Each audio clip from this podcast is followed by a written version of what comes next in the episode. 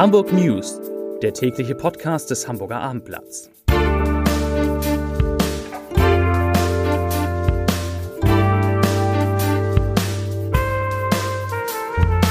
Herzlich willkommen in einer neuen Podcast-Woche mit dem Hamburger Abendblatt. Mein Name ist Lars Heider und heute geht es um eine Hamburger Studie, die belegt, dass sich leider immer mehr Menschen nicht mehr an die Corona-Regeln halten. Weitere Themen sind, am Dienstag fahren die U-Bahn in Hamburg nicht, zumindest bis mittags. Der Hamburger Wirtschaft drohen viele Pleiten und die Hamburger Polizei startet eine Studie über Rassismus und Vorurteile in den eigenen Reihen. Bevor es darum geht aber, wie immer die Top 5, die 5 meistgelesenen Themen und Texte auf dem besten, auf dem schönsten, auf dem größten Portal, das es in Hamburg gibt, nämlich auf abendblatt.de. Auf Platz 5 Umfrage. Nur jeder Zweite hält sich an die Abstandsregeln. Auf Platz 4. 14-Jährige von Schülern mit Desinfektionsmitteln vergiftet? Fragezeichen. Auf Platz 3. Schwerste Rezession seit 100 Jahren. Pleitewelle in Hamburg droht. Auf Platz 2. Warnstreiks, Kita zu, Operation verschoben und morgen fährt keine U-Bahn. Und auf Platz 1, überraschend für mich, ausgetanzt. Hamburger Presseball fällt 2021 wegen Corona aus. Das waren die Top 5 auf www.abendblatt.de.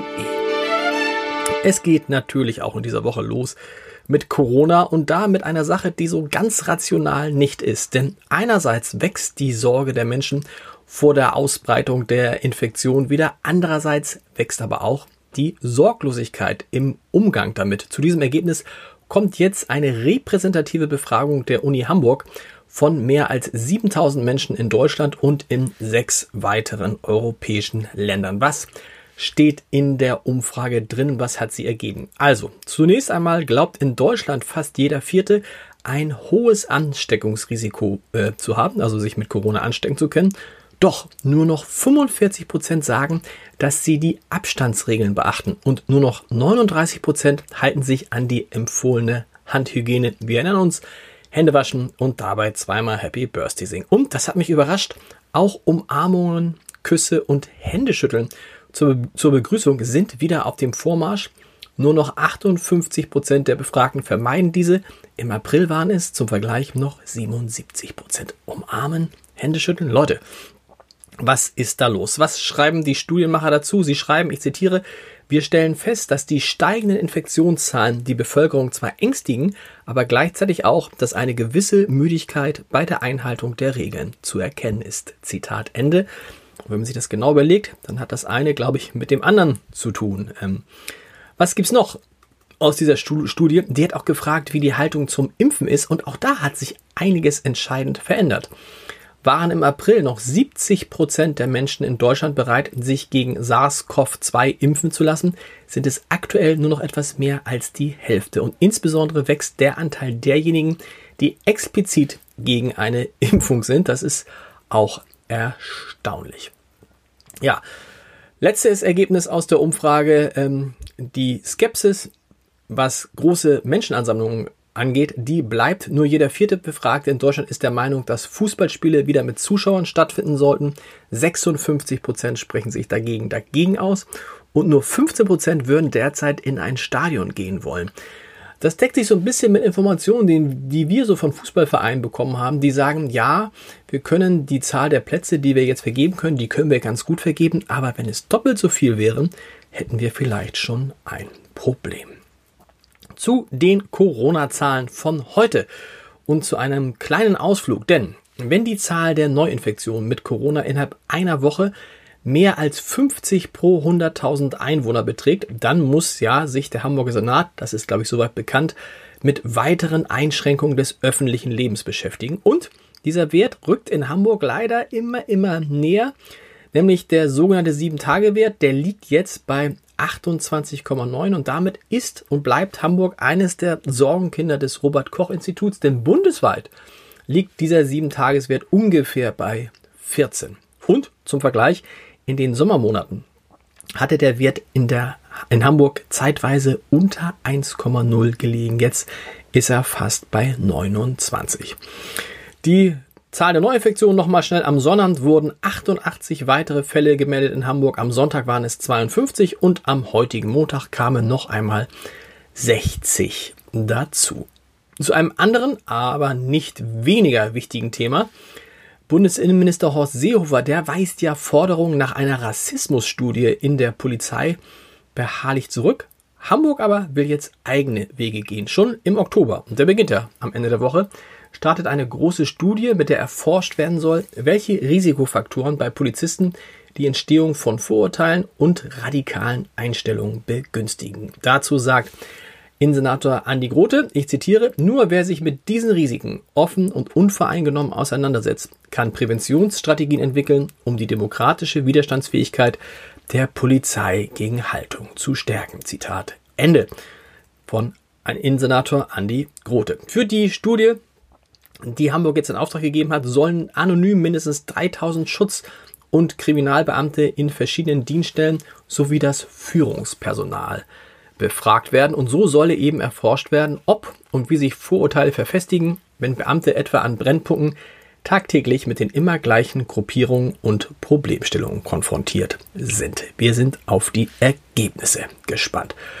Zur Wirtschaft. Laut des Hamburger Unternehmens Griff Bürgel, einem der bundesweit führenden Anbieter von Bonitätsinformationen, also ein Unternehmen, das einem sagt, ob der oder die denn eigentlich äh, liquide ist, also laut den Informationen von Griff Bürgel sind für das zweite Halbjahr in Hamburg rund 430 Firmenpleiten zu erwarten.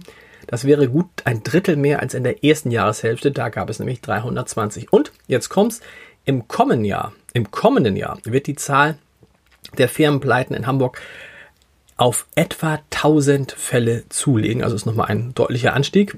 Ähm, die Experten der Firma glauben, dass die Insolvenzfälle noch weit ins Jahr 2021 hineinreichen wird. Am größten seien die Risiken in Branchen wie Gastronomie, Touristik, also zum Beispiel Reisebüros, Entertainment, also zum Beispiel Kinos und natürlich bei den Messebauern.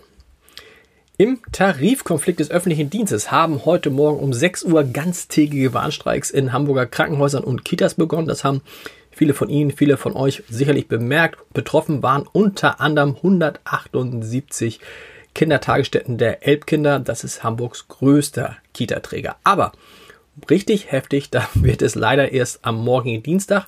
Dann sollen bis zum Mittag, Achtung, in Hamburg keine U-Bahn fahren.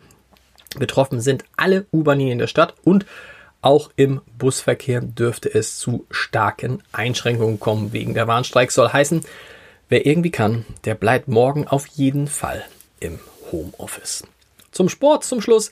Nachdem der FC St. Pauli sein erstes Heimspiel vor rund 2200 Zuschauern gegen Heidenheim überragend, muss man zugeben, mit 4 zu 2 gewonnen hat, kann der HSV heute Abend mit einem Sieg in Paderborn Zweitliga-Tabellenführer werden. Das wäre doch schön. Alles dazu gibt es heute Abend live auf abendblatt.de. Ja, und noch eine blöde Nachricht zum Schluss, die war auch schon am Anfang. Der Hamburger Presseball, der ja eines der gesellschaftlichen Höhepunkte in jedem Januar eines Jahres ist, ist natürlich wegen Corona für 2021 abgesagt worden. Das ist wirklich schade. Eine Neuauflage soll es dann 2022 geben. Aber die Macher des Presseballs haben angekündigt, dass sie sich was Besonderes einfallen lassen für 2021. Eine ganz kleine, nette Geschichte. Ich bin gespannt, was das ist. Zum Leserbrief des Tages. Der kommt von Thomas Köpke und da geht es um die Frage, was ist denn jetzt mit den Herbstferien und mit den Weihnachtsferien? Darf man, soll man da Urlaub machen? Und Thomas Köpke schreibt, ich zitiere, Urlaub machen, ein klares Jein. Achtsamkeit und die Einhaltung der Hygienevorschriften sind dieser Tage oberstes Gebot. Das gilt auch für die Urlaubsplanung, egal wo. Urlaub machen mit Abstand und Vernunft ist gefragt. Gegen das Mieten eines Ferienhauses ist meiner Meinung nach nichts einzuwenden. Große Hotelburgen oder Versammlungen sollte man jedoch meiden. Auch das gesellige Treiben an den Promenaden und den Bars von Urlaubsorten sollten gut überlegt werden. Entscheidend für die Ausbreitung des Coronavirus ist die Gruppengröße. Und deshalb ist es sinnvoll, diese vordergründig zu regulieren. Das war der Leserbrief des Tages. Morgen wird das vielleicht alles reguliert von dem Ministerpräsidenten zusammen mit Angela Merkel. Und dann erfahren Sie, erfahrt ihr alles, was aus diesen Besprechungen für Hamburg wichtig ist. Bis dann. Tschüss.